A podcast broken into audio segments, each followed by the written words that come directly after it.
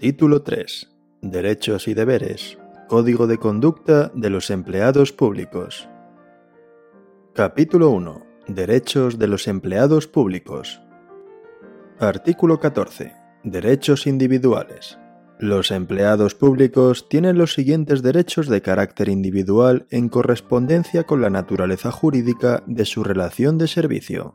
A. A la inamovilidad en la condición de funcionario de carrera. B al desempeño efectivo de las funciones o tareas propias de su condición profesional y de acuerdo con la progresión alcanzada en su carrera profesional. C. A la progresión en la carrera profesional y promoción interna según principios constitucionales de igualdad, mérito y capacidad, mediante la implantación de sistemas objetivos y transparentes de evaluación. D. A percibir retribuciones y las indemnizaciones por razón del servicio. E a participar en la consecución de los objetivos atribuidos a la unidad donde preste sus servicios y a ser informado por sus superiores de las tareas a desarrollar. F. A la defensa jurídica y protección de la Administración Pública en los procedimientos que se sigan ante cualquier orden jurisdiccional como consecuencia del ejercicio legítimo de sus funciones o cargos públicos. G a la formación continua y a la actualización permanente de sus conocimientos y capacidades profesionales, preferentemente en horario laboral. H. Al respeto de su intimidad, orientación sexual, propia imagen y dignidad en el trabajo, especialmente frente al acoso sexual y por razón de sexo, moral y laboral. I a la no discriminación por razón de nacimiento, origen racial o étnico, género, sexo u orientación sexual, religión o convicciones, opinión, discapacidad, edad o cualquier otra condición o circunstancia personal o social. J. A la adopción de medidas que favorezcan la conciliación de la vida personal, familiar y laboral. J. bis a la intimidad en el uso de dispositivos digitales puestos a su disposición y frente al uso de dispositivos de videovigilancia y geolocalización, así como a la desconexión digital en los términos establecidos en la legislación vigente en materia de protección de datos personales y garantía de los derechos digitales. K. A la libertad de expresión dentro de los límites del ordenamiento jurídico. L a recibir protección eficaz en materia de seguridad y salud en el trabajo. M. A las vacaciones, descansos, permisos y licencias. N. A la jubilación, según los términos y condiciones establecidas en las normas aplicables. O. A las prestaciones de la seguridad social correspondientes al régimen que les sea de aplicación. P. A la libre asociación profesional. Q a los demás derechos reconocidos por el ordenamiento jurídico. Artículo 15. Derechos individuales ejercidos colectivamente. Los empleados públicos tienen los siguientes derechos individuales que se ejercen de forma colectiva. A. A la libertad sindical. B. A la negociación colectiva y a la participación en la determinación de las condiciones de trabajo. C al ejercicio de la huelga con la garantía del mantenimiento de los servicios esenciales de la comunidad. D. Al planteamiento de conflictos colectivos de trabajo de acuerdo con la legislación aplicable en cada caso. E.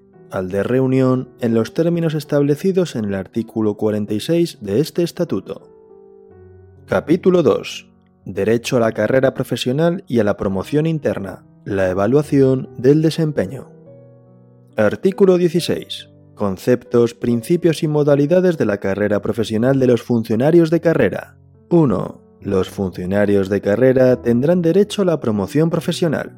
2. La carrera profesional es el conjunto ordenado de oportunidades de ascenso y expectativas de progreso profesional conforme a los principios de igualdad, mérito y capacidad.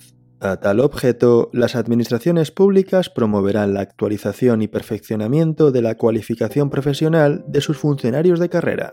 3. Las leyes de función pública que se dicten en desarrollo de este estatuto regularán la carrera profesional aplicable en cada ámbito que podrán consistir, entre otras, en la aplicación aislada o simultánea de alguna o algunas de las siguientes modalidades. A.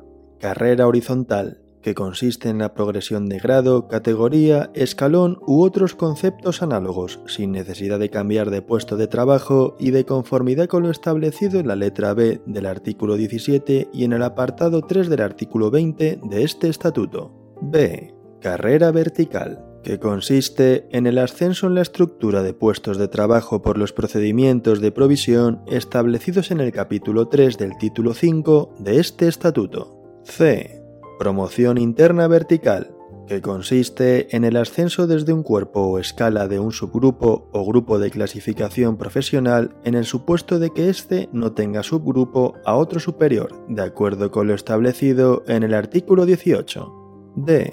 Promoción interna horizontal, que consiste en el acceso a cuerpos o escalas del mismo subgrupo profesional de acuerdo con lo dispuesto en el artículo 18.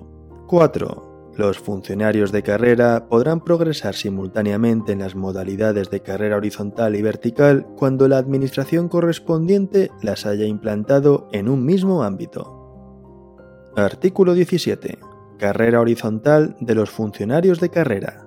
Las leyes de función pública que se dicten en desarrollo del presente estatuto podrán regular la carrera horizontal de los funcionarios de carrera, pudiendo aplicar, entre otras, las siguientes reglas. A se articulará un sistema de grados, categorías o escalones de ascenso fijándose la remuneración a cada uno de ellos. Los ascensos serán consecutivos con carácter general salvo en aquellos supuestos excepcionales en los que se prevea otra posibilidad. B. Se deberá valorar la trayectoria y actuación profesional, la calidad de los trabajos realizados, los conocimientos adquiridos y el resultado de la evaluación del desempeño. Podrán cumplirse asimismo otros méritos y aptitudes por razón de la especificidad de la función desarrollada y la experiencia adquirida.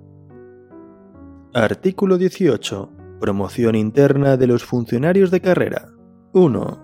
La promoción interna se realizará mediante procesos selectivos que garanticen el cumplimiento de los principios constitucionales de igualdad, mérito y capacidad, así como los contemplados en el artículo 55.2 de este estatuto. 2. Los funcionarios deberán poseer los requisitos exigidos para el ingreso, tener una antigüedad de al menos dos años de servicio activo en el inferior subgrupo o grupo de clasificación profesional en el supuesto de que éste no tenga subgrupo y superar las correspondientes pruebas selectivas. 3. Las leyes de función pública que se dicten en desarrollo de este estatuto articularán los sistemas para realizar la promoción interna, así como también podrán determinar los cuerpos y escalas a los que podrán acceder los funcionarios de carrera pertenecientes a otros de su mismo subgrupo. Asimismo, las leyes de función pública que se dicten en desarrollo del presente estatuto podrán determinar los cuerpos y escalas a los que podrán acceder los funcionarios de carrera pertenecientes a otros de su mismo subgrupo. 4. Las administraciones públicas adoptarán medidas que incentiven la participación de su personal en los procesos selectivos de promoción interna y para la progresión en la carrera profesional. Artículo 19. Carrera profesional y promoción del personal laboral. 1. El personal laboral tendrá derecho a la promoción profesional. 2. La carrera profesional y la promoción del personal laboral se hará efectiva a través de los procedimientos previstos en el Estatuto de los Trabajadores o en los convenios colectivos. Artículo 20. Evaluación del desempeño. 1. Las administraciones públicas establecerán sistemas que permitan la evaluación del desempeño de sus empleados.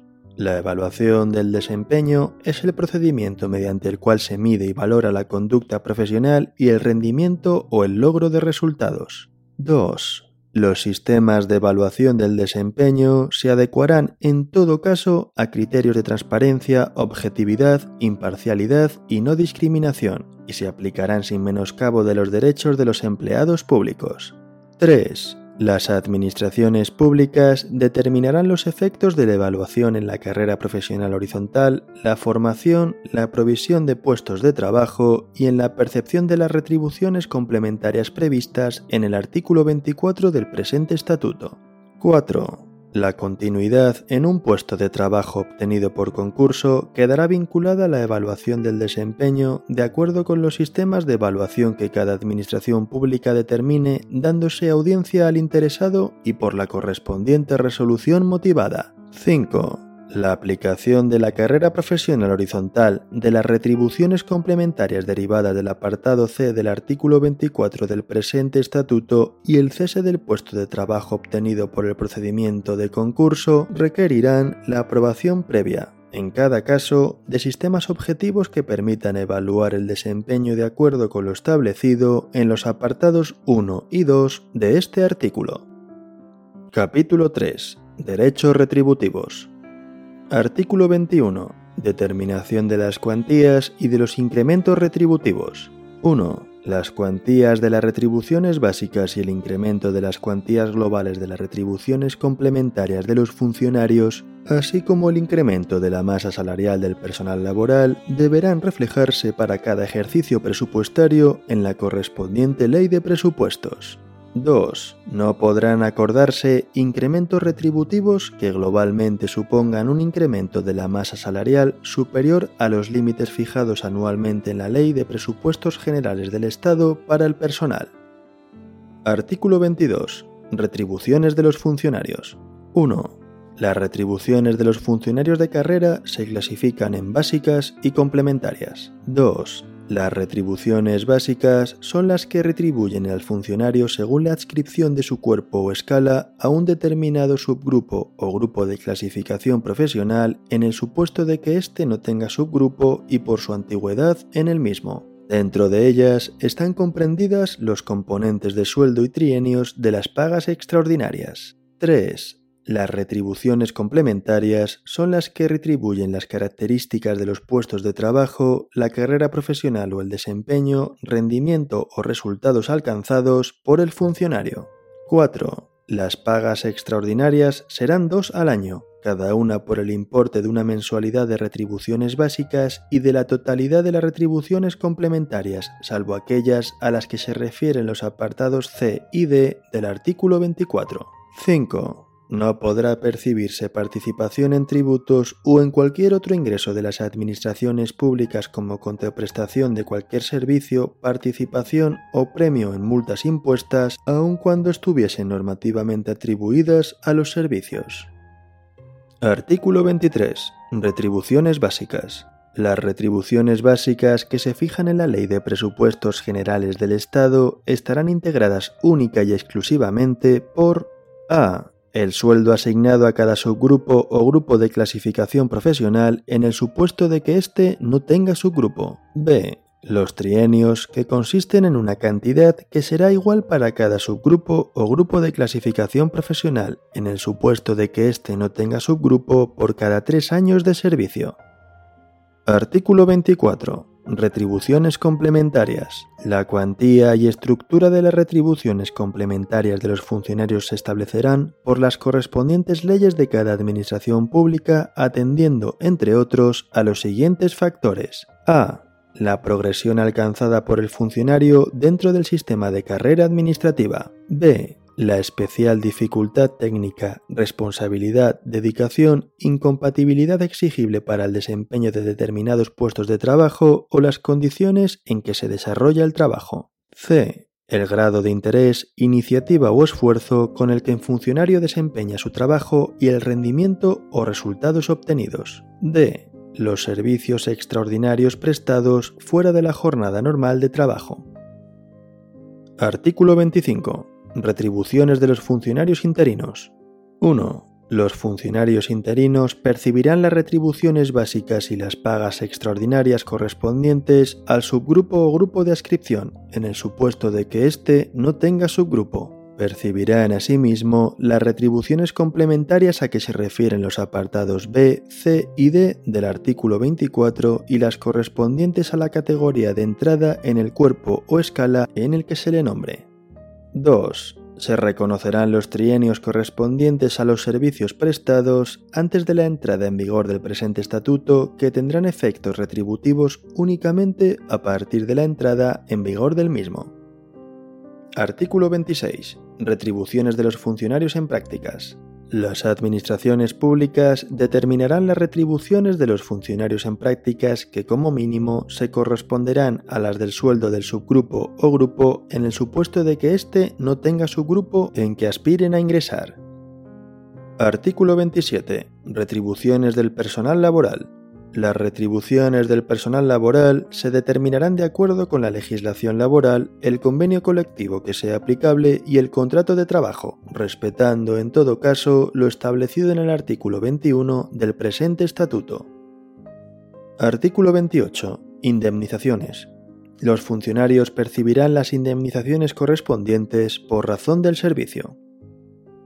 Artículo 29. Retribuciones diferidas. Las administraciones públicas podrán destinar cantidades hasta el porcentaje de la masa salarial que se fije en las correspondientes leyes de presupuestos generales del Estado a financiar aportaciones a planes de pensiones de empleo o contratos de seguro colectivos que incluyan la cobertura de la contingencia de jubilación para el personal incluido en sus ámbitos, de acuerdo con lo establecido en la normativa reguladora de los planes de pensiones. Las cantidades destinadas a financiar aportaciones a planes de pensiones o contratos de seguros tendrán a todos los efectos la consideración de retribución diferida. Artículo 30. Deducción de retribuciones. 1. Sin perjuicio de la sanción disciplinaria que pueda corresponder, la parte de jornada no realizada dará lugar a la deducción proporcional de haberes que no tendrá carácter sancionador. 2. Quienes ejerciten el derecho de huelga no devengarán ni percibirán las retribuciones correspondientes al tiempo en que hayan permanecido en esa situación sin que la deducción de haberes que se efectúe tenga carácter de sanción ni afecte al régimen respectivo de sus prestaciones sociales. Capítulo 4. Derecho a la negociación colectiva, representación y participación institucional. Derecho de reunión. Artículo 31. Principios generales. 1. Los empleados públicos tienen derecho a la negociación colectiva, representación y participación institucional para la determinación de sus condiciones de trabajo. 2. Por negociación colectiva a los efectos de esta ley se entiende el derecho a negociar la determinación de condiciones de trabajo de los empleados de la Administración Pública. 3. Por representación a los efectos de esta ley se entiende la facultad de elegir representantes y constituir órganos unitarios a través de los cuales se instrumente la interlocución entre las administraciones públicas y sus empleados. 4. Por participación institucional, a los efectos de esta ley, se entiende el derecho a participar a través de las organizaciones sindicales en los órganos de control y seguimiento de las entidades u organismos que legalmente se determine. 5. El ejercicio de los derechos establecidos en este artículo se garantiza y se lleva a cabo a través de los órganos y sistemas específicos regulados en el presente capítulo, sin perjuicio de otras formas de colaboración entre las administraciones públicas y sus empleados públicos o los representantes de estos. 6. Las organizaciones sindicales más representativas en el ámbito de la función pública están legitimadas para la interposición de recursos en vía administrativa y jurisdiccional contra las resoluciones de los órganos de selección. 7. El ejercicio de los derechos establecidos en este capítulo deberá respetar en todo caso el contenido del presente estatuto y las leyes de desarrollo previstas en el mismo. 8. Los procedimientos para determinar condiciones de trabajo en las administraciones públicas tendrán en cuenta las previsiones establecidas en los convenios y acuerdos de carácter internacional ratificados por España. Artículo 32. Negociación colectiva, representación y participación del personal laboral. 1. La negociación colectiva, representación y participación de los empleados públicos con contrato laboral se regirá por la legislación laboral sin perjuicio de los preceptos de este capítulo que expresamente le son de aplicación. 2. Se garantiza el cumplimiento de los convenios colectivos y acuerdos que afecten al personal laboral, salvo cuando excepcionalmente y por causa grave de interés público derivada de una alteración sustancial de las circunstancias económicas, los órganos de gobierno de las administraciones públicas suspendan o modifiquen el cumplimiento de convenios colectivos o acuerdos ya firmados en la medida estrictamente necesaria para salvaguardar el interés público. En este supuesto, las administraciones públicas deberán informar a las organizaciones sindicales de las causas de la suspensión o modificación. A los efectos de lo previsto en este apartado se entenderá, entre otras, que concurre causa grave de interés público derivada de la alteración sustancial de las circunstancias económicas cuando las administraciones públicas deban adoptar medidas o planes de ajuste, de reequilibrio de las cuentas públicas o de carácter económico-financiero para asegurar la estabilidad presupuestaria o la corrección del déficit público. Artículo 33. Negociación colectiva. 1. La negociación colectiva de condiciones de trabajo de los funcionarios públicos estará sujeta a los principios de legalidad, cobertura presupuestaria, obligatoriedad, buena fe negocial, publicidad y transparencia. Se efectuará mediante el ejercicio de la capacidad representativa reconocida a las organizaciones sindicales en los artículos 6.3.c 7.1 y 7.2 de la Ley Orgánica 11-1985 de 2 de agosto de libertad sindical y lo previsto en este capítulo. A este efecto se constituirán mesas de negociación, en las que estarán legitimados para estar presentes por una parte los representantes de la Administración Pública correspondiente y por otra las organizaciones sindicales más representativas a nivel estatal, las organizaciones sindicales más representativas de la comunidad autónoma, así como los sindicatos que hayan obtenido el 10% o más de los representantes en las elecciones para delegados y juntas de personal en las unidades electorales comprendidas en el ámbito específico de su constitución.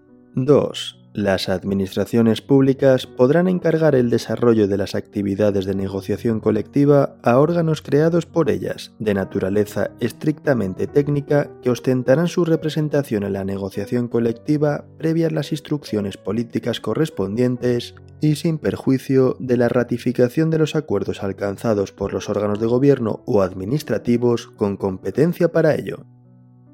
Artículo 34. Mesas de negociación. 1. A los efectos de la negociación colectiva de los funcionarios públicos, se constituirá una mesa general de negociación en el ámbito de la Administración General del Estado, así como en cada una de las comunidades autónomas, ciudades de Ceuta y Melilla y entidades locales. 2. Se reconoce la legitimación negocial de las asociaciones de municipios, así como de las entidades locales de ámbito supramunicipal. A tales efectos, los municipios podrán adherirse con carácter previo o de manera sucesiva a la negociación colectiva que se lleve a cabo en el ámbito correspondiente. Asimismo, una administración o entidad pública podrá adherirse a los acuerdos alcanzados dentro del territorio de cada comunidad autónoma o a los acuerdos alcanzados en un ámbito supramunicipal. 3. Son competencias propias de las mesas generales la negociación de las materias relacionadas con condiciones de trabajo comunes a los funcionarios de su ámbito. 4. Dependiendo de las mesas generales de negociación y por acuerdo de las mismas, podrán constituirse mesas sectoriales, en atención a las condiciones específicas de trabajo de las organizaciones administrativas afectadas o a las peculiaridades de sectores concretos de funcionarios públicos y a su número. 5. La competencia de las mesas sectoriales se extenderá a los temas comunes a los funcionarios del sector que no hayan sido objeto de decisión por parte de la mesa general respectiva o a los que ésta explícitamente les reenvíe o delegue. 6. El proceso de negociación se abrirá en cada mesa en la fecha que de común acuerdo fijen la administración correspondiente y la mayoría de la representación sindical. A falta de acuerdo, el proceso se iniciará en el plazo máximo de un mes desde que la mayoría de una de las partes legitimadas lo promueva, salvo que existan causas legales o pactadas que lo impidan. 7. Ambas partes estarán obligadas a negociar bajo el principio de la buena fe y a proporcionarse mutuamente la información que precisen relativa a la negociación. Artículo 35. Constitución y composición de las mesas de negociación. 1. Las mesas a que se refieren los artículos 34, 36.3 y disposición adicional duodécima de este estatuto quedarán válidamente constituidas cuando, además de la representación de la Administración correspondiente y sin perjuicio del derecho de todas las organizaciones sindicales legitimadas a participar en ellas en proporción a su representatividad, tales organizaciones sindicales representen como mínimo la mayoría absoluta de los miembros de los órganos unitarios de representación en el ámbito de que se trate. 2. Las variaciones en la representatividad sindical a efectos de modificación en la composición de las mesas de negociación serán acreditadas por las organizaciones sindicales interesadas mediante el correspondiente certificado de la Oficina Pública de Registro competente cada dos años a partir de la fecha inicial de constitución de las citadas mesas. 3. La designación de los componentes de las mesas corresponderá a las partes negociadoras que podrán contar con la asistencia en las deliberaciones de asesores que intervendrán con voz pero sin voto. 4. En las normas de desarrollo del presente estatuto se establecerá la composición numérica de las mesas correspondientes a sus ámbitos sin que ninguna de las partes pueda superar el número de 15 miembros. Artículo 36. Mesas generales de negociación. 1. Se constituye una mesa general de negociación de las administraciones públicas. La representación de estas será unitaria, estará presidida por la Administración General del Estado y contará con representantes de las comunidades autónomas, de las ciudades de Ceuta y Melilla y de la Federación Española de Municipios y Provincias en función de las materias a negociar. La representación de las organizaciones sindicales legitimadas para estar presentes de acuerdo con lo dispuesto en los artículos 6 y 7 de la Ley Orgánica 11-1985 de 2 de agosto de libertad sindical se distribuirá en función de los resultados obtenidos en las elecciones a los órganos de representación del personal, delegados de personal, juntas de personal y comités de empresa en el conjunto de las administraciones públicas. 2 serán materias objeto de negociación en esta mesa las relacionadas en el artículo 37 de este estatuto que resulten susceptibles de regulación estatal con carácter de norma básica sin perjuicio de los acuerdos a que puedan llegar las comunidades autónomas en su correspondiente ámbito territorial en virtud de sus competencias exclusivas y compartidas en materia de función pública será específicamente objeto de negociación en el ámbito de la Mesa General de Negociación de las Administraciones Públicas el incremento global de las retribuciones del personal al servicio de las administraciones públicas que corresponda incluir en el proyecto de ley de presupuestos generales del Estado de cada año. 3 para la negociación de todas aquellas materias y condiciones de trabajo comunes al personal funcionario, estatutario y laboral de cada administración pública, se constituirá en la Administración General del Estado en cada una de las comunidades autónomas, ciudades de Ceuta y Melilla y entidades locales una mesa general de negociación. Son de aplicación a estas mesas generales los criterios establecidos en el apartado anterior sobre representación de las organizaciones sindicales en la Mesa General de Negociación de las Administraciones Públicas, tomando en consideración en cada caso los resultados obtenidos en las elecciones a los órganos de representación del personal funcionario y laboral del correspondiente ámbito de representación. Además, también estarán presentes en estas mesas generales las organizaciones sindicales que formen parte de la Mesa General de Negociación de las Administraciones Públicas siempre que hubieran obtenido el 10% de los representantes a personal funcionario o personal laboral en el ámbito correspondiente a la mesa de que se trate. Artículo 37. Materias objeto de negociación. 1. Serán objeto de negociación en su ámbito respectivo y en relación con las competencias de cada administración pública y con el alcance que legalmente proceda en cada caso las materias siguientes. A. La aplicación del incremento de las retribuciones del personal al servicio de las administraciones públicas que se establezca en la Ley de Presupuestos Generales del Estado y de las comunidades autónomas. B la determinación y aplicación de las retribuciones complementarias de los funcionarios. C. Las normas que fijen los criterios generales en materia de acceso, carrera, provisión, sistemas de clasificación de puestos de trabajo y planes e instrumentos de planificación de recursos humanos. D. Las normas que fijen los criterios y mecanismos generales en materia de evaluación del desempeño. E. Los planes de previsión social complementaria. F los criterios generales de los planes y fondos para la formación y la promoción interna. G. Los criterios generales para la determinación de prestaciones sociales y pensiones de clases pasivas. H. Las propuestas sobre derechos sindicales y de participación. I. Los criterios generales de acción social. J las que así se establezcan en la normativa de prevención de riesgos laborales. K. Las que afecten a las condiciones de trabajo y a las retribuciones de los funcionarios cuya regulación exija norma con rango de ley. L. Los criterios generales sobre ofertas de empleo público. M las referidas a calendario laboral, horarios, jornadas, vacaciones, permisos, movilidad funcional y geográfica, así como los criterios generales sobre la planificación estratégica de los recursos humanos en aquellos aspectos que afecten a condiciones de trabajo de los empleados públicos.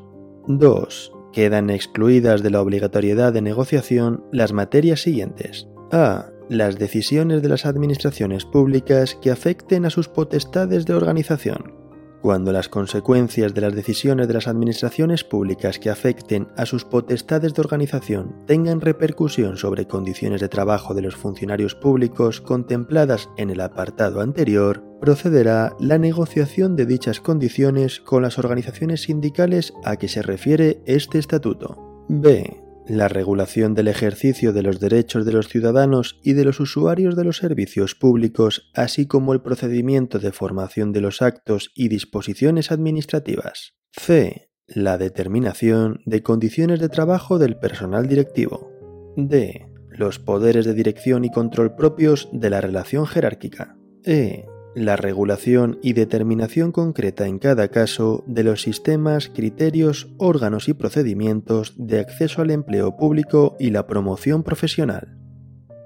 Artículo 38. Pactos y acuerdos. 1. En el seno de las mesas de negociación correspondientes, los representantes de las administraciones públicas podrán concertar pactos y acuerdos con la representación de las organizaciones sindicales legitimadas a tales efectos para la determinación de condiciones de trabajo de los funcionarios de dichas administraciones. 2. Los pactos se celebrarán sobre materias que se correspondan estrictamente con el ámbito competencial del órgano administrativo que lo suscriba y se aplicarán directamente al personal del ámbito correspondiente. 3. Los acuerdos versarán sobre materias competencia de los órganos de gobierno de las administraciones públicas. Para su validez y eficacia será necesaria su aprobación expresa y formal por estos órganos. Cuando tales acuerdos hayan sido ratificados y afecten a temas que puedan ser decididos de forma definitiva por los órganos de gobierno, el contenido de los mismos será directamente aplicable al personal incluido en su ámbito de aplicación sin perjuicio de que a efectos formales se requiera la modificación o derogación, en su caso, de la normativa reglamentaria correspondiente. Si los acuerdos ratificados tratan sobre materias sometidas a reserva de ley que en consecuencia solo pueden ser determinadas definitivamente por las Cortes Generales o las Asambleas Legislativas de las comunidades autónomas, su contenido carecerá de eficacia directa. No obstante, en este supuesto, el órgano de gobierno respectivo que tenga iniciativa legislativa procederá a la elaboración, aprobación y remisión a las Cortes Generales o Asambleas Legislativas de las comunidades autónomas del correspondiente proyecto de ley conforme al contenido del acuerdo y en el plazo que se hubiera acordado. Cuando exista falta de ratificación de un acuerdo o en su caso una negativa expresa a incorporar lo acordado en el proyecto de ley correspondiente, se deberá iniciar la negociación de las materias tratadas en el plazo de un mes si así lo solicitara al menos la mayoría de una de las partes. 4. Los pactos y acuerdos deberán determinar las partes que los conciertan, el ámbito personal, funcional, territorial y temporal, así como la forma, plazo de preaviso y condiciones de denuncia de los mismos. 5. Se establecerán comisiones paritarias de seguimiento de los pactos y acuerdos con la composición y funciones que las partes determinen. 6. Los pactos celebrados y los acuerdos, una vez ratificados, deberán ser remitidos a la oficina pública que cada administración competente determine y la autoridad respectiva ordenará su publicación en el boletín oficial que corresponda en función del ámbito territorial. 7.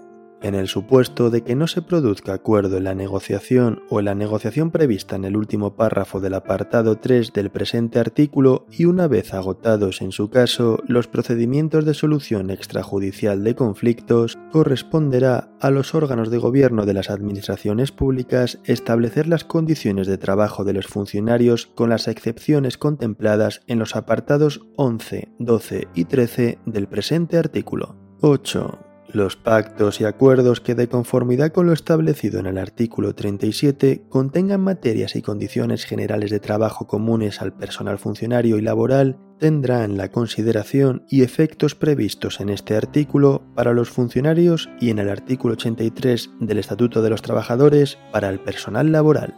9.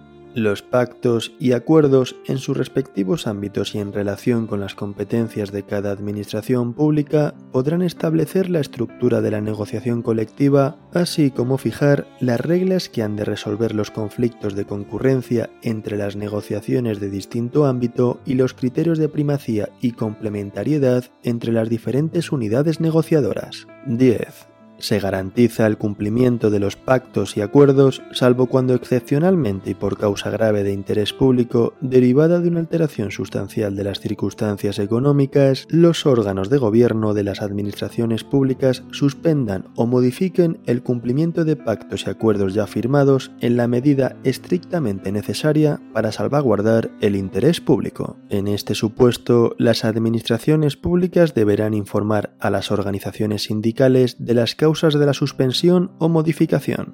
A los efectos de lo previsto en este apartado, se entenderá entre otras que concurre causa grave de interés público derivada de la alteración sustancial de las circunstancias económicas cuando las administraciones públicas deban adoptar medidas o planes de ajuste de reequilibrio de las cuentas públicas o de carácter económico-financiero para asegurar la estabilidad presupuestaria o la corrección del déficit público. 11. Salvo acuerdo en contrario, los pactos y acuerdos se prorrogarán de año en año si no mediara denuncia expresa de una de las partes. 12. La vigencia del contenido de los pactos y acuerdos, una vez concluida su duración, se producirá en los términos que los mismos hubieren establecido. 13. Los pactos y acuerdos que sucedan a otros anteriores los derogan en su integridad salvo los aspectos que expresamente se acuerde mantener. Artículo 39. Órganos de representación. 1. Los órganos específicos de representación de los funcionarios son los delegados de personal y las juntas de personal. 2. En las unidades electorales donde el número de funcionarios sea igual o superior a 6 e inferior a 50, su representación corresponderá a los delegados de personal. Hasta 30 funcionarios se elegirá un delegado y de 31 a 49 se elegirán 3, que ejercerán su representación conjunta y mancomunadamente. 3. Las juntas de personal se constituirán en unidades electorales que cuenten con un censo mínimo de 50 funcionarios. 4. El establecimiento de las unidades electorales se regulará por el Estado y por cada comunidad autónoma dentro del ámbito de sus competencias legislativas, previo acuerdo con las organizaciones sindicales legitimadas en los artículos 6 y 7 de la Ley Orgánica 11-1985 de 2 de agosto de libertad sindical, los órganos de gobierno de las administraciones públicas podrán modificar o establecer unidades electorales en razón del número y peculiaridades de sus colectivos adecuando la configuración de las mismas a las estructuras administrativas o a los ámbitos de negociación constituidos o que se constituyan. 5. Cada junta de personal se compone de un número de representantes en función del número de funcionarios de la unidad electoral correspondiente de acuerdo con la siguiente escala en coherencia con lo establecido en el Estatuto de los Trabajadores. De 50 a 100 funcionarios, 5 de 101 a 250 funcionarios, 9. De 251 a 500 funcionarios, 13. De 501 a 750 funcionarios, 17. De 751 a 1000 funcionarios, 21. De 1001 en adelante, 2 por cada 1000 o fracción, con un máximo de 75. 6. Las juntas de personal elegirán entre sus miembros un presidente y un secretario y elaborarán su propio reglamento de procedimiento que no podrá contravenir lo dispuesto en el presente estatuto y legislación de desarrollo, remitiendo copia del mismo y de sus modificaciones al órgano u órgano competentes en materia de personal que cada administración determine. El reglamento y sus modificaciones deberán ser aprobados por los votos favorables de al menos dos tercios de sus miembros. Artículo 40. Funciones y legitimación de los órganos de representación. 1. Las juntas de personal y los delegados de personal en su caso tendrán las siguientes funciones en sus respectivos ámbitos. A. Recibir información sobre la política de personal, así como sobre los datos referentes a la evolución de las retribuciones, evolución probable del empleo en el ámbito correspondiente y programas de mejora del rendimiento. B. Emitir informe a solicitud de la Administración Pública correspondiente sobre el traslado total o parcial de las instalaciones o implantación o revisión de sus sistemas de organización y métodos de trabajo. C. Ser informados de todas las sanciones impuestas por faltas muy graves. D tener conocimiento y ser oídos en el establecimiento de la jornada laboral y horario de trabajo, así como en el régimen de vacaciones y permisos. E. Vigilar el cumplimiento de las normas vigentes en materia de condiciones de trabajo, prevención de riesgos laborales, seguridad social y empleo y ejercer en su caso las acciones legales oportunas ante los organismos competentes. F colaborar con la administración correspondiente para conseguir el establecimiento de cuantas medidas procuren el mantenimiento e incremento de la productividad. 2. Las juntas de personal colegiadamente, por decisión mayoritaria de sus miembros y en su caso los delegados de personal mancomunadamente, estarán legitimados para iniciar como interesados los correspondientes procedimientos administrativos y ejercitar las acciones en vía administrativa o judicial en todo lo relativo al ámbito de sus funciones. Artículo 41. Garantías de la función representativa del personal. 1. Los miembros de las juntas de personal y los delegados de personal en su caso, como representantes legales de los funcionarios, dispondrán en el ejercicio de su función representativa de las siguientes garantías y derechos. A el acceso y libre circulación por las dependencias de su unidad electoral sin que se entorpezca el normal funcionamiento de las correspondientes unidades administrativas dentro de los horarios habituales de trabajo y con excepción de las zonas que se reserven de conformidad con lo dispuesto en la legislación vigente. B. La distribución libre de las publicaciones que se refieren a cuestiones profesionales y sindicales. C la audiencia en los expedientes disciplinarios a que pudieran ser sometidos sus miembros durante el tiempo de su mandato y durante el año inmediatamente posterior sin perjuicio de la audiencia al interesado regulada en el procedimiento sancionador. D. Un crédito de horas mensuales dentro de la jornada de trabajo y retribuidas como de trabajo efectivo de acuerdo con la siguiente escala. Hasta 100 funcionarios, 15 de 101 a 250 funcionarios, 20. De 251 a 500 funcionarios, 30. De 501 a 750 funcionarios, 35. De 751 en adelante, 40. Los miembros de la Junta de Personal y delegados de personal de la misma candidatura que así lo manifiesten podrán acceder previa comunicación al órgano que ostente la jefatura de personal ante la que aquella ejerza su representación a la acumulación de los créditos horarios. E no ser trasladados ni sancionados por causas relacionadas con el ejercicio de su mandato representativo ni durante la vigencia del mismo ni en el año siguiente a su extinción, exceptuando la extinción que tenga lugar por revocación o dimisión. 2. Los miembros de las juntas de personal y los delegados de personal no podrán ser discriminados en su formación ni en su promoción económica o profesional por razón del desempeño de su representación. 3 cada uno de los miembros de la Junta de Personal y ésta como órgano colegiado, así como los delegados de personal en su caso, observarán sigilo profesional en todo lo referente a los asuntos en que la Administración señale expresamente el carácter reservado aún después de expirar su mandato. En todo caso, ningún documento reservado entregado por la Administración podrá ser utilizado fuera del estricto ámbito de la Administración para fines distintos de los que motivaron su entrega. Artículo 42. Duración de la representación. El mandato de los miembros de las juntas de personal y de los delegados de personal en su caso será de cuatro años, pudiendo ser reelegidos. El mandato se entenderá prorrogado si a su término no se hubiesen promovido nuevas elecciones sin que los representantes con mandato prorrogado se contabilicen a efectos de determinar la capacidad representativa de los sindicatos. Artículo 43. Promoción de elecciones a delegados y juntas de personal.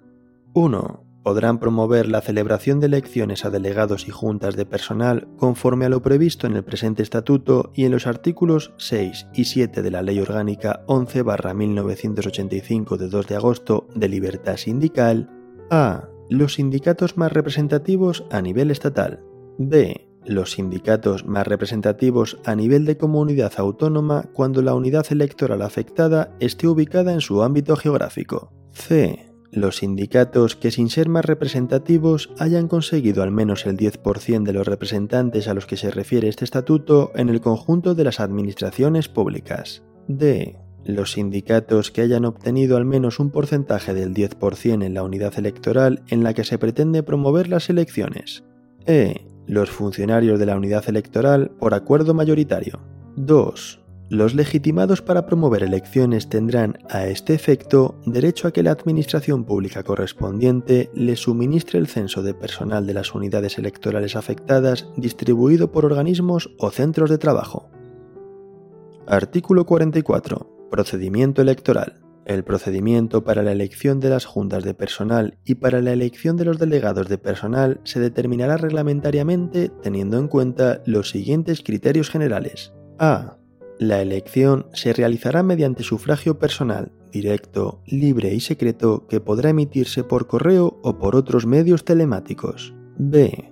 Serán electores y elegibles los funcionarios que se encuentren en la situación de servicio activo. No tendrán la consideración de electores ni elegibles los funcionarios que ocupen puestos cuyo nombramiento se efectúe a través de Real Decreto o por decreto de los consejos de gobierno de las comunidades autónomas y de las ciudades de Ceuta y Melilla. C.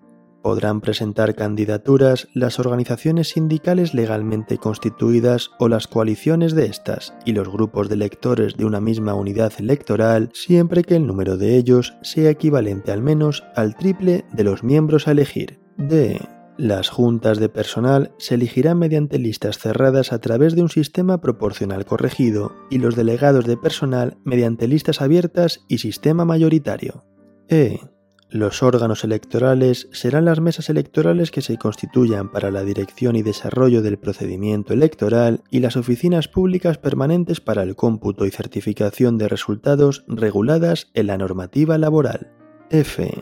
Las impugnaciones se tramitarán conforme a un procedimiento arbitral, excepto las reclamaciones contra las denegaciones de inscripción de actas electorales que podrán plantearse directamente ante la jurisdicción social.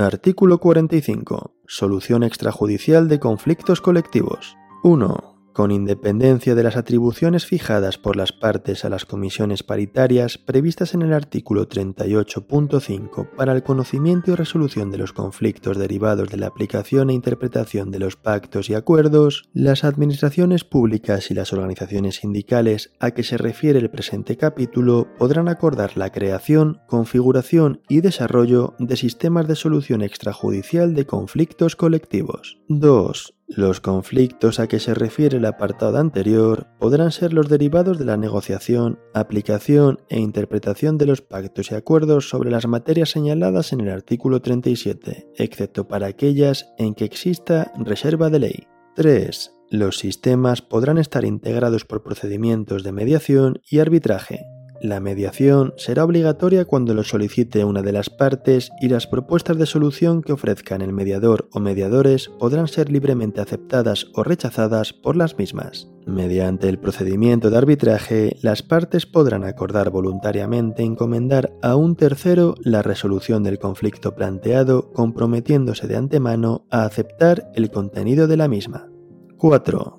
El acuerdo logrado a través de la mediación o de la resolución de arbitraje tendrán la misma eficacia jurídica y tramitación de los pactos y acuerdos regulados en el presente estatuto, siempre que quienes hubieran adoptado el acuerdo o suscrito el compromiso arbitral tuvieran la legitimación que les permita acordar en el ámbito del conflicto un pacto o acuerdo conforme a lo previsto en este estatuto. Estos acuerdos serán susceptibles de impugnación. Específicamente, cabrá recurso contra la resolución arbitral en el caso de que no se hubiesen observado en el desarrollo de la actuación arbitral los requisitos y formalidades establecidos al efecto o cuando la resolución hubiese versado sobre puntos no sometidos a su decisión o que ésta contradiga la legalidad vigente. 5. La utilización de estos sistemas se efectuará conforme a los procedimientos que reglamentariamente se determinen previo acuerdo con las organizaciones sindicales representativas. Artículo 46. Derecho de reunión. 1. Están legitimados para convocar una reunión, además de las organizaciones sindicales directamente o a través de los delegados sindicales, a. los delegados de personal, b. las juntas de personal, c. los comités de empresa, d. los empleados públicos de las administraciones respectivas en número no inferior al 40% del colectivo convocado. 2.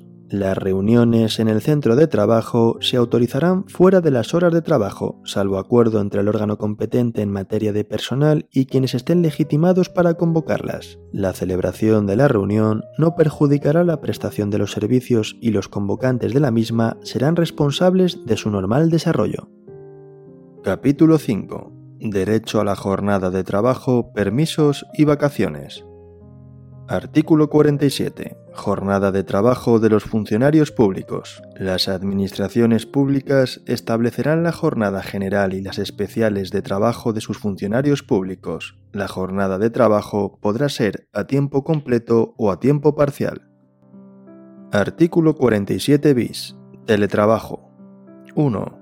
Se considera teletrabajo aquella modalidad de prestación de servicios a distancia en la que el contenido competencial del puesto de trabajo puede desarrollarse siempre que las necesidades del servicio lo permitan fuera de las dependencias de la Administración mediante el uso de tecnologías de la información y comunicación. 2. La prestación del servicio mediante teletrabajo habrá de ser expresamente autorizada y será compatible con la modalidad presencial. En todo caso, tendrá carácter voluntario y reversible, salvo en supuestos excepcionales debidamente justificado. Se realizará en los términos de las normas que se dicten en desarrollo de este estatuto que serán objeto de negociación colectiva en el ámbito correspondiente y contemplarán criterios objetivos en el acceso a esta modalidad de prestación de servicio. El teletrabajo deberá contribuir a una mejor organización del trabajo a través de la identificación de objetivos y la evaluación de su cumplimiento. 3. El personal que preste sus servicios mediante teletrabajo tendrá los mismos deberes y derechos individuales y colectivos recogidos en el presente estatuto que el resto de personal que preste sus servicios en modalidad presencial, incluyendo la normativa de prevención de riesgos laborales que resulte aplicable, salvo aquellos que sean inherentes a la realización de la prestación del servicio de manera presencial. 4 la Administración proporcionará y mantendrá a las personas que trabajen en esta modalidad los medios tecnológicos necesarios para su actividad. 5. El personal laboral al servicio de las administraciones públicas se regirá en materia de teletrabajo por lo previsto en el presente estatuto y por sus normas de desarrollo. Artículo 48. Permisos de los funcionarios públicos. Los funcionarios públicos tendrán los siguientes permisos. A. Por fallecimiento, accidente o enfermedad graves, hospitalización o intervención quirúrgica sin hospitalización que precise de reposo domiciliario de un familiar dentro del primer grado de consanguinidad o afinidad, tres días hábiles cuando el suceso se produzca en la misma localidad y cinco días hábiles cuando sea en distinta localidad. B. Por traslado de domicilio sin cambio de residencia, un día. C para realizar funciones sindicales o de representación del personal en los términos que se determine. D. Para concurrir a exámenes finales y demás pruebas definitivas de aptitud durante los días de su celebración. E por el tiempo indispensable para la realización de exámenes prenatales y técnicas de preparación al parto por las funcionarias embarazadas y en los casos de adopción o acogimiento o guarda con fines de adopción para la asistencia a las preceptivas sesiones de información y preparación y para la realización de los preceptivos informes psicológicos y sociales previos a la declaración de idoneidad que deban realizarse dentro de la jornada de trabajo. F.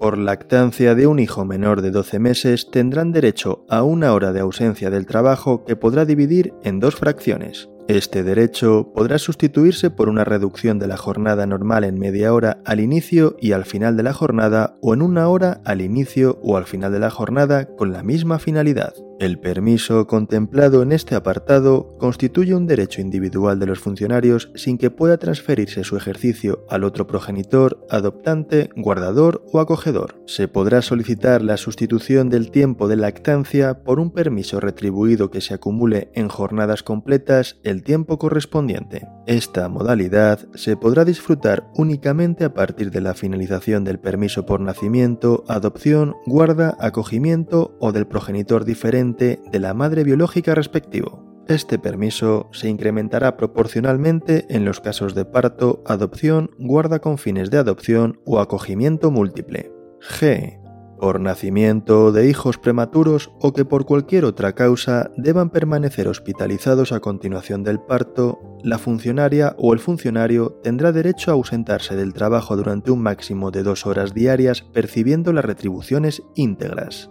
Asimismo, tendrán derecho a reducir su jornada de trabajo hasta un máximo de dos horas con la disminución proporcional de sus retribuciones. H. Por razones de guarda legal, cuando el funcionario tenga el cuidado directo de algún menor de 12 años, de persona mayor que requiera especial dedicación o de una persona con discapacidad que no desempeña actividad retribuida, tendrá derecho a la reducción de su jornada de trabajo con la disminución de sus retribuciones que corresponda.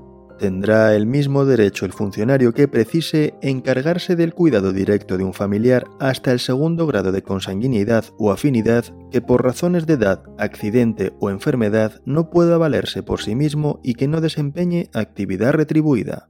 Y, por ser preciso atender el cuidado de un familiar de primer grado, el funcionario tendrá derecho a solicitar una reducción de hasta el 50% de la jornada laboral con carácter retribuido por razones de enfermedad muy grave y por el plazo máximo de un mes. Si hubiera más de un titular de este derecho por el mismo hecho causante, el tiempo de disfrute de esta reducción se podrá prorratear entre los mismos respetando en todo caso el plazo máximo de un mes. J. Por tiempo indispensable para el cumplimiento de un deber inexcusable de carácter público o personal y por deberes relacionados con la conciliación de la vida familiar y laboral. K. Por asuntos particulares, 6 días al año. L. Por matrimonio, 15 días. Artículo 49. Permisos por motivos de conciliación de la vida personal, familiar y laboral por razón de violencia de género o de violencia sexual y para las víctimas de terrorismo y sus familiares directos. En todo caso, se concederán los siguientes permisos con las correspondientes condiciones mínimas. A. Permiso por nacimiento por la madre biológica.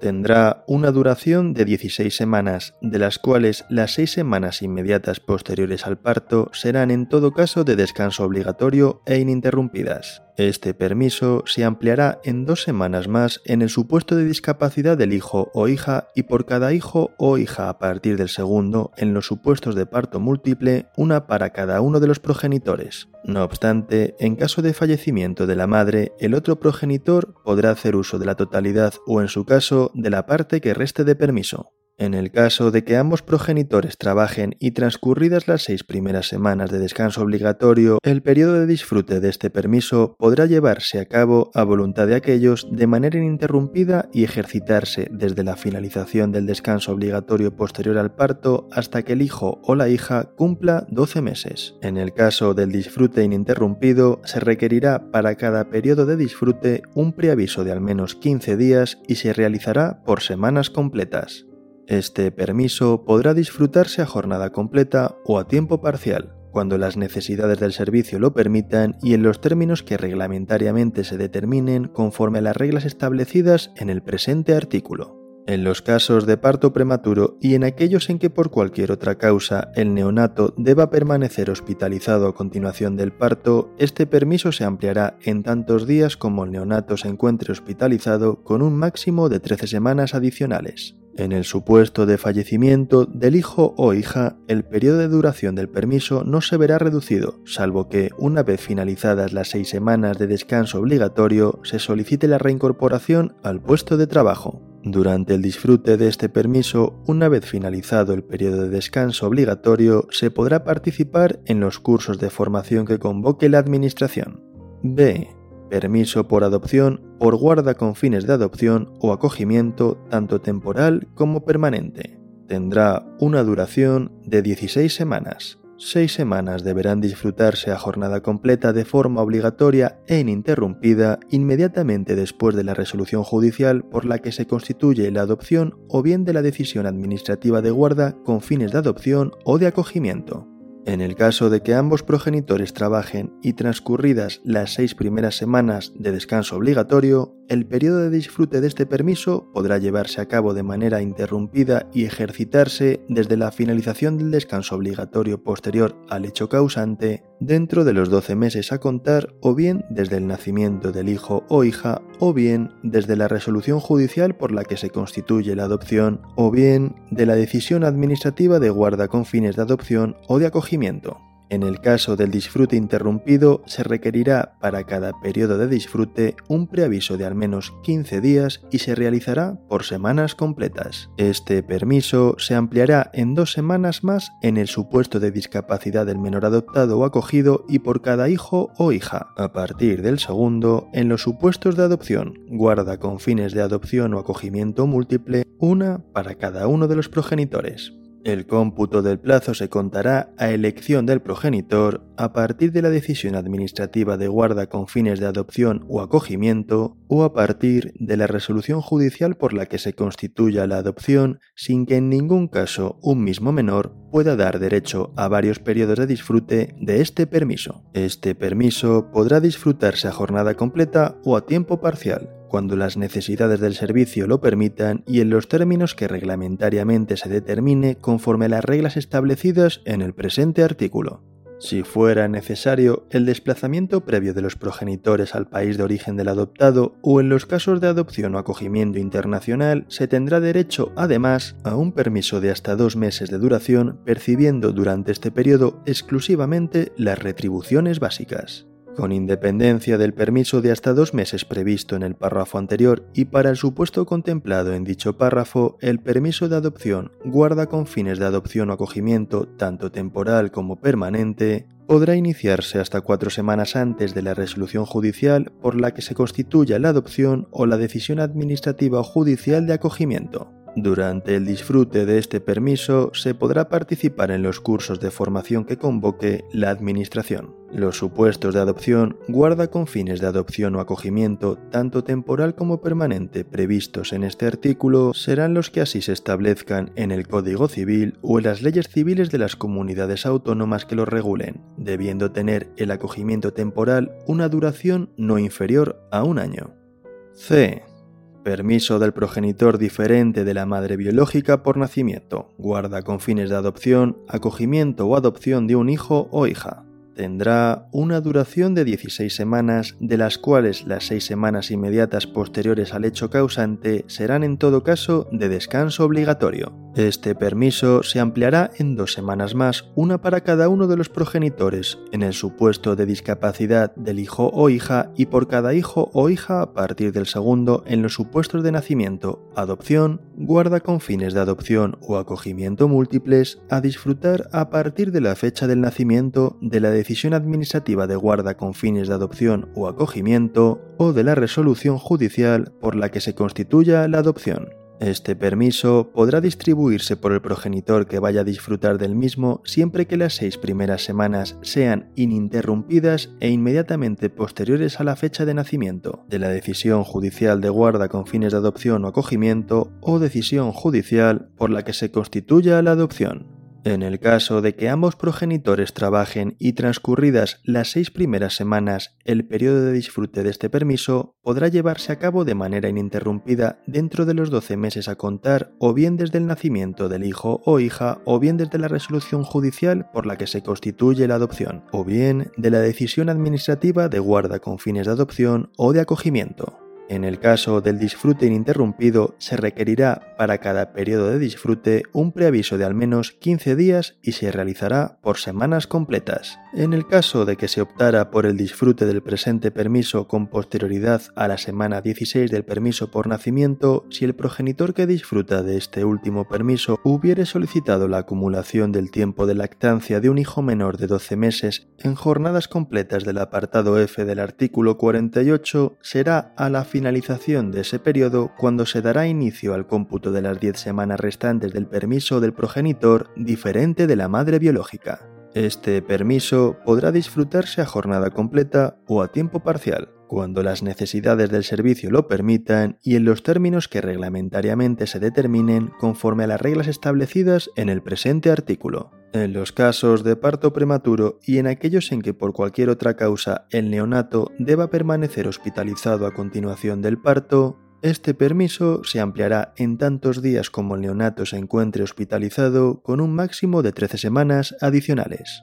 En el supuesto de fallecimiento del hijo o hija, el periodo de duración del permiso no se verá reducido, salvo que una vez finalizadas las seis semanas de descanso obligatorio se solicite la reincorporación al puesto de trabajo. Durante el disfrute de este permiso, transcurridas las seis primeras semanas ininterrumpidas e inmediatamente posteriores a la fecha del nacimiento, se podrá participar en los cursos de formación que convoque la Administración. En los casos previstos en los apartados A, B y C, el tiempo transcurrido durante el disfrute de estos permisos se computará como de servicio efectivo a todos los efectos, garantizándose la plenitud de derechos económicos de la funcionaria y, en su caso, del otro progenitor funcionario, durante todo el periodo de duración del permiso y, en su caso, durante los periodos posteriores al disfrute de este, si de acuerdo con la normativa aplicable, el derecho a percibir algún concepto retribuido se determina en función del periodo de disfrute del permiso. Los funcionarios que hayan hecho uso del permiso por nacimiento, adopción, guarda con fines de adopción o acogimiento, tanto temporal como permanente, tendrán derecho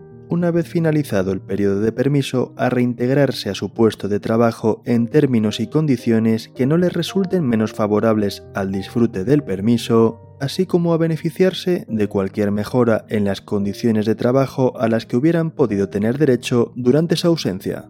D. Permiso por razón de violencia de género o de violencia sexual sobre la mujer funcionaria.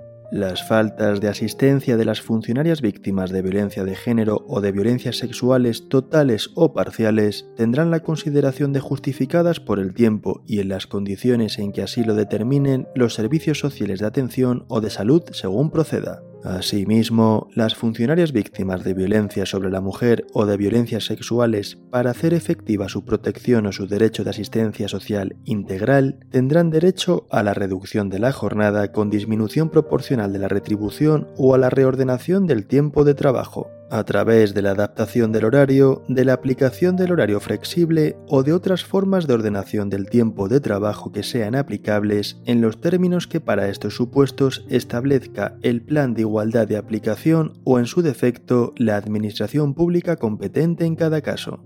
En el supuesto enunciado en el párrafo anterior, la funcionaria pública mantendrá sus retribuciones íntegras cuando reduzca su jornada en un tercio o menos. E.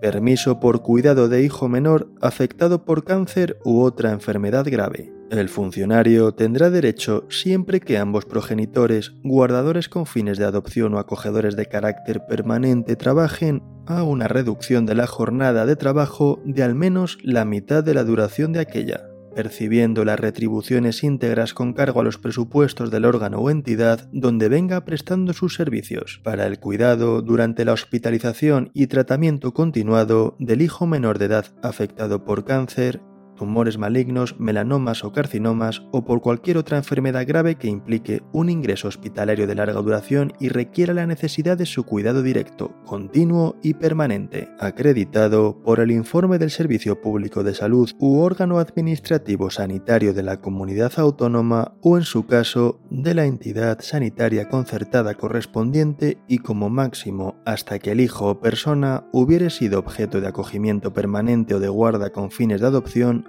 cumpla los 23 años. En consecuencia, el mero cumplimiento de los 18 años de edad del hijo o del menor sujeto a acogimiento permanente o aguarda con fines de adopción no será causa de extinción de la reducción de la jornada si se mantiene la necesidad de cuidado directo, continuo y permanente.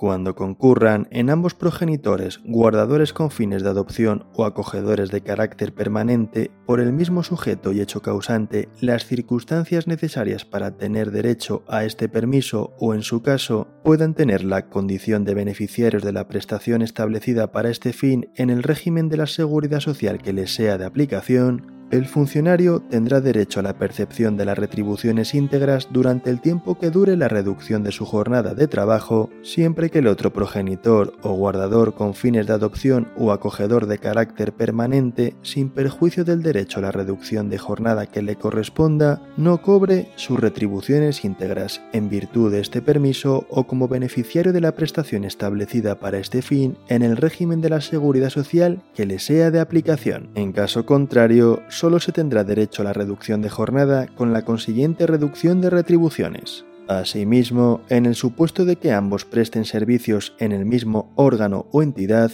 ésta podrá limitar su ejercicio simultáneo por razones fundadas en el correcto funcionamiento del servicio. Cuando la persona enferma contraiga matrimonio o constituya una pareja de hecho, tendrá derecho al permiso quien sea su cónyuge o pareja de hecho siempre que acredite las condiciones para ser beneficiario. Reglamentariamente, se establecerán las condiciones y supuestos en los que esta reducción de jornada se podrá acumular en jornadas completas. F. Para hacer efectivo su derecho a la protección y a la asistencia social integral, los funcionarios que hayan sufrido daños físicos o psíquicos como consecuencia de la actividad terrorista, su cónyuge o persona con análoga relación de afectividad y los hijos de los heridos y fallecidos siempre que ostenten la condición de funcionarios y de víctimas del terrorismo de acuerdo con la legislación vigente, así como los funcionarios amenazados en los términos del artículo 5 de la Ley 29-2011 de 22 de septiembre de reconocimiento y protección integral a las víctimas del terrorismo, previo reconocimiento del Ministerio del Interior o de sentencia judicial firme, tendrán derecho a la reducción de la jornada con disminución proporcional de la retribución o a la reordenación del tiempo de trabajo a través de la adaptación del horario, de la aplicación del horario flexible o de otras formas de ordenación del tiempo de trabajo que sean aplicables en los términos que establezca la Administración competente en cada caso. Dichas medidas serán adoptadas y mantenidas en el tiempo en tanto que resulten necesarias para la protección y asistencia social integral de la persona a la que se concede, ya sea por razón de las secuelas provocadas por la acción terrorista, ya sea por la amenaza a la que se encuentra sometida en los términos previstos reglamentariamente. Artículo 50. Vacaciones de los funcionarios. 1 los funcionarios públicos tendrán derecho a disfrutar durante cada año natural de unas vacaciones retribuidas de 22 días hábiles o de los días que correspondan proporcionalmente si el tiempo de servicio durante el año fue menor. A los efectos de lo previsto en el presente artículo, no se considerarán como días hábiles los sábados sin perjuicio de las adaptaciones que se establezcan para los horarios especiales. 2 cuando las situaciones de permiso de maternidad, incapacidad temporal, riesgo durante la lactancia o riesgo durante el embarazo impidan iniciar el disfrute de las vacaciones dentro del año natural al que correspondan o una vez iniciado el periodo vacacional sobreviniera una de dichas situaciones, el periodo vacacional se podrá disfrutar aunque haya terminado el año natural a que correspondan y siempre que no hayan transcurrido más de 18 meses a partir del final del año en que se hayan originado. 3. El periodo de vacaciones anuales retribuidas de los funcionarios públicos no puede ser sustituido por una cuantía económica. En los casos de renuncia voluntaria, deberá garantizarse en todo caso el disfrute de las vacaciones devengadas. No obstante lo anterior, en los casos de conclusión de la relación de servicios de los funcionarios públicos por causas ajenas a la voluntad de estos, tendrán derecho a solicitar el abono de una compensación económica por las vacaciones devengadas y no disfrutadas, y en particular en los casos de jubilación por incapacidad permanente o por fallecimiento hasta un máximo de 18 meses. Artículo 51. Jornada de trabajo, permisos y vacaciones del personal laboral. Para el régimen de jornada de trabajo, permisos y vacaciones del personal laboral se estará lo establecido en este capítulo y en la legislación laboral correspondiente. Capítulo 6. Deberes de los empleados públicos. Código de conducta. Artículo 52. Deberes de los empleados públicos. Código de conducta. Los empleados públicos deberán desempeñar con diligencia las tareas que tengan asignadas y velar por los intereses generales con sujeción y observancia de la Constitución y del resto del ordenamiento jurídico, y deberán actuar con arreglo a los siguientes principios objetividad, integridad, neutralidad, responsabilidad, imparcialidad, confidencialidad, dedicación al servicio público, transparencia, ejemplaridad, austeridad, accesibilidad, eficacia, honradez, promoción del entorno cultural y medioambiental y respeto a la igualdad entre mujeres y hombres, que inspiran el código de conducta de los empleados públicos configurado por los principios éticos y de conducta regulados en los artículos siguientes. Los principios y reglas establecidos en este capítulo informarán la interpretación y aplicación del régimen disciplinario de los empleados públicos. Artículo 53. Principios éticos. 1. Los empleados públicos respetarán la Constitución y el resto de normas que integran el ordenamiento jurídico. 2. Su actuación perseguirá la satisfacción de los intereses generales de los ciudadanos y se fundamentará en consideraciones objetivas orientadas hacia la imparcialidad y el interés común, al margen de cualquier otro factor que exprese posiciones personales, familiares, corporativas, clientelares o cualesquiera otras que puedan colisionar con este principio. 3 ajustarán su actuación a los principios de lealtad y buena fe con la administración en la que presten sus servicios y con sus superiores, compañeros, subordinados y con los ciudadanos. 4. Su conducta se basará en el respeto de los derechos fundamentales y libertades públicas, evitando toda actuación que pueda producir discriminación alguna por razón de nacimiento, origen racial o étnico, género, sexo, orientación sexual, religión o convicciones, opinión, discapacidad, edad o cualquier otra condición o circunstancia personal o social. 5. Se abstendrán en aquellos asuntos en los que tengan un interés personal, así como toda actividad privada o interés que pueda suponer un riesgo de plantear conflictos de intereses con su puesto público.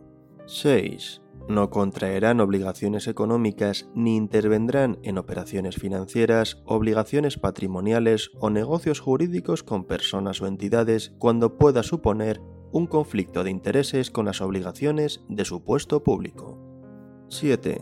No aceptarán ningún trato de favor o situación que implique privilegio o ventaja injustificada por parte de personas físicas o entidades privadas. 8 Actuarán de acuerdo con los principios de eficacia, economía y eficiencia y vigilarán la consecución del interés general y el cumplimiento de los objetivos de la organización. 9 no influirán en la agilización o resolución de trámite o procedimiento administrativo sin justa causa y en ningún caso cuando ello comporte un privilegio en beneficio de los titulares de los cargos públicos o su entorno familiar y social inmediato o cuando suponga un menoscabo de los intereses de terceros.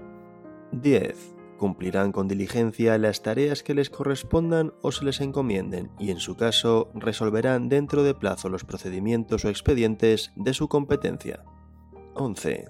Ejercerán sus atribuciones según el principio de dedicación al servicio público, absteniéndose no sólo de conductas contrarias al mismo, sino también de cualesquiera otras que comprometan la neutralidad en el ejercicio de los servicios públicos.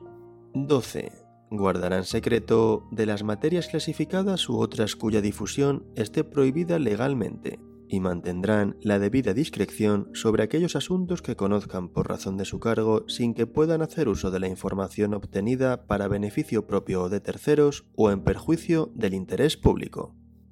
Artículo 54. Principios de conducta. 1. Tratarán con atención y respeto a los ciudadanos, a sus superiores y a los restantes empleados públicos.